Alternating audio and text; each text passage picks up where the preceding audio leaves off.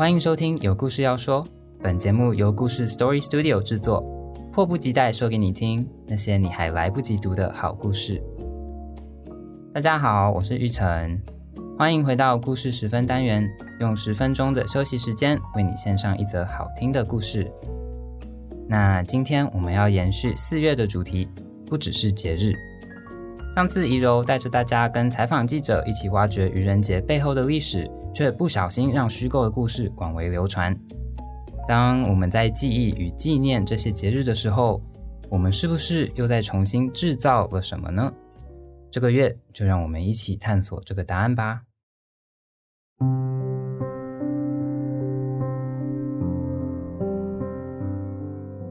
这几天是清明连假。大家润饼吃了，祖先墓也扫了吗？清明总是和祭祖拜拜连在一起，因此我们虽然会说新年快乐、中秋节快乐，但是要有人说清明节快乐的时候，立刻就变成某种黑色幽默。不过先别笑出来，清明节快乐可不是一件容易的事。祖先们为了要过上快乐的清明节，千年来可以说是想方设法，大费周章。事实上，清明节的精神形塑了我们数百年来传统家庭的组成和想象。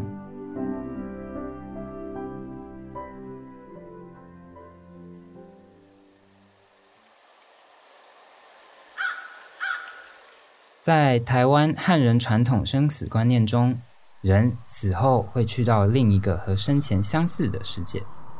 既然相似，死者在那个世界也会挨饿，也会需要吃东西。这时候呢，就有赖阳间这群身为子孙的我们，定期献上食物，供他们享用。也就是说，若是没有子孙祭拜提供食物，那么在阴间的祖先们会沦为无祀的孤魂野鬼，像乞丐一样四处乞讨。中原普渡就是专门用来祭祀这类孤魂野鬼的。在这套观念系统里面，跟其他好兄弟抢食，那是真正的悲惨。相较之下，过上一个有子孙供养的清明节还比较幸福。而要怎么样才能成为祖先，过一个快乐的清明节呢？方法其实只有一种：拥有儿子。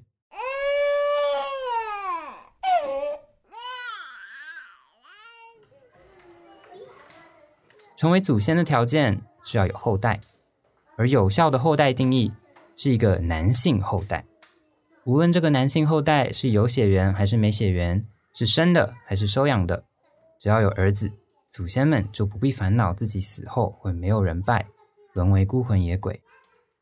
那话说回来，儿子怎样都可以，但是女儿无论如何就是不行。就算生了女儿，但没有生儿子，也还是算无后。俗话说：“不孝有三，无后为大。”这可是不幸之人才会拥有的可悲可比命运。我们深知的所有传统重男轻女现象，都是因为这个原则而产生的。只有儿子才能确保死后平安。当公公婆婆眼巴巴望着媳妇隆起的孕肚，希望媳妇生个孙子的时候，他们等的就是一个未来在他们死后提供祭品的人。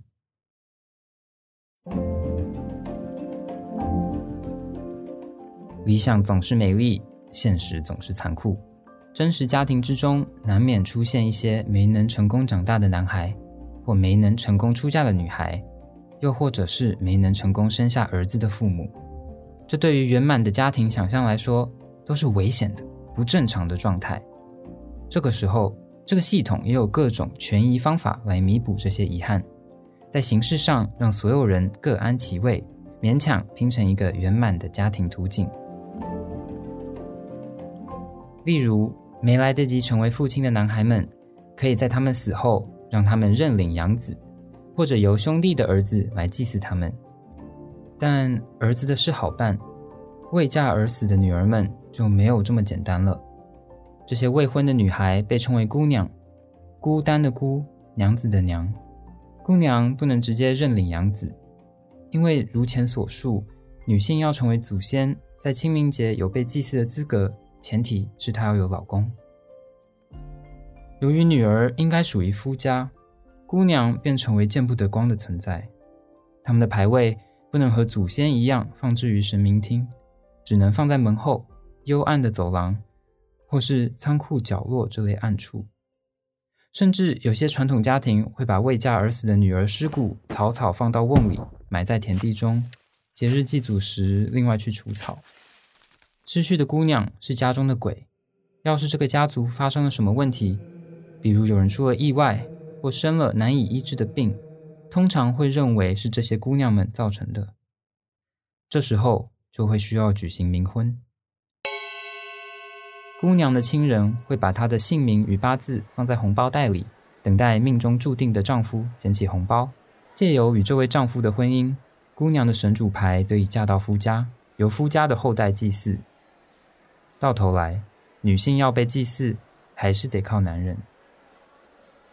就这样，没有儿子的父亲们也有了儿子，没有出嫁的女儿们，就算死了也必须结婚，拼拼凑凑。终于，所有人都有了后代，至少在名分上，成了有人祭拜的祖先。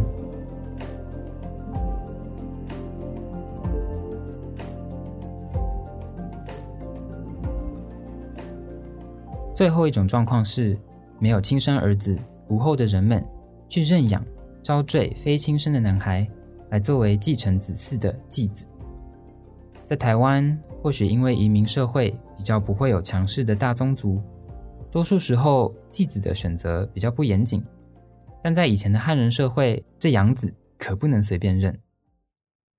明清时规定，养子必须同姓氏，否则就是乱宗族，可赏六十大板。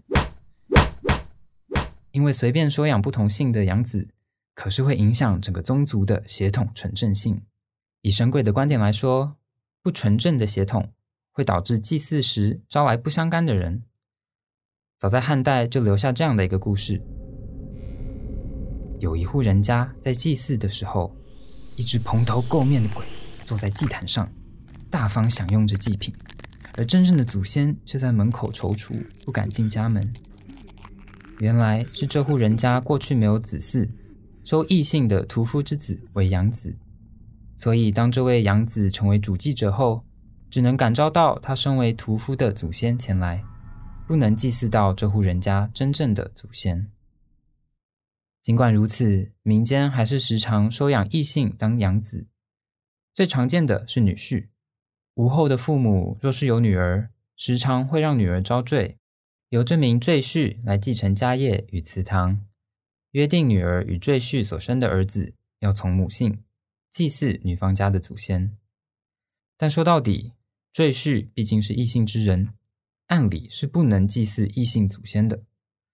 直到今天，金门某些严苛的家庙还是会规定，只有男性血亲可以入宗祠，收养的异姓承嗣者和入赘女婿都不许进入。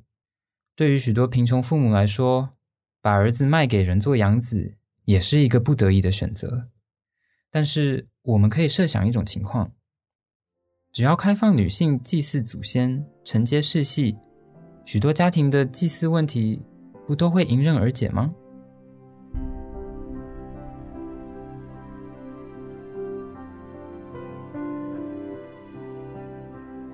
时代发展，这种传统观念和习俗在女儿们的强力争取下开始发生转变。例如，有些女儿会跟着去宗祠祭祖。或是有些家族已经觉得族谱欠缺女儿很怪，而主动将女儿收入，也会记载她嫁给什么姓氏的人。最具代表性的例子是彰化斗山祠每年举办的萧家祖祭，那是地方盛会，主祭者一直是由功成名就的男性后代来担任。东华大学副教授肖昭君为彰化肖家后代，在美国拿到博士学位时。爸爸曾开心的跑去问祖祭主委：“女儿可不可以当主祭呀？”主委回答：“博士可以，但不能是女的。”后来，肖昭君打破百年传统，成为斗山祠的第一位女主祭。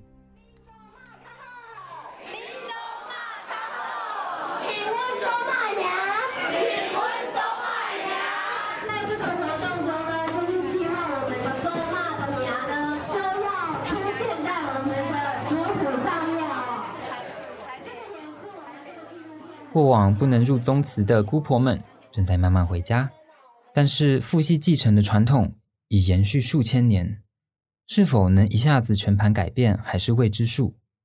又或者，在工商社会中，祭祀的传统会先消亡呢？另外，符合传统汉人想象的一夫一妻、传宗接代的圆满婚姻，如今也越来越少，多的是同婚、同居、离婚、未婚这种多元的样态。在过去，这类家庭样态被视为是家族中的异常而遭受排除，事到如今，反而是祭祀传统需要配合新时代家庭样态进行自我修正，否则将会更快被淘汰。毕竟，现在关心祭祀问题的人已经不多了。若再把这些人限定在异性恋男性，那么无异于作茧自缚。其实，正是传统的捍卫者，理应肩负起推动性别平等的任务。如今我们知道，在基因上，父系与母系同等重要，应该根据新认知修正整个继承的系统。这不只是为了性别平等，也是为了让传统与时俱进，祖先香火永续。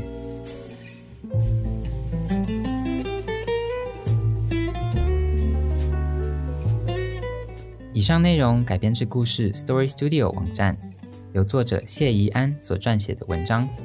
清明节快乐，真的不是地狱梗。害怕无人祭拜的死者祖先与重男轻女的活人家庭。如果喜欢的话，欢迎上故事网站看更多精彩细节，并订阅我们看更多精彩好文哦。也别忘了到 Apple Podcast 上面为我们留言打气，或告诉我们你的建议哦。那我们下次见，拜拜。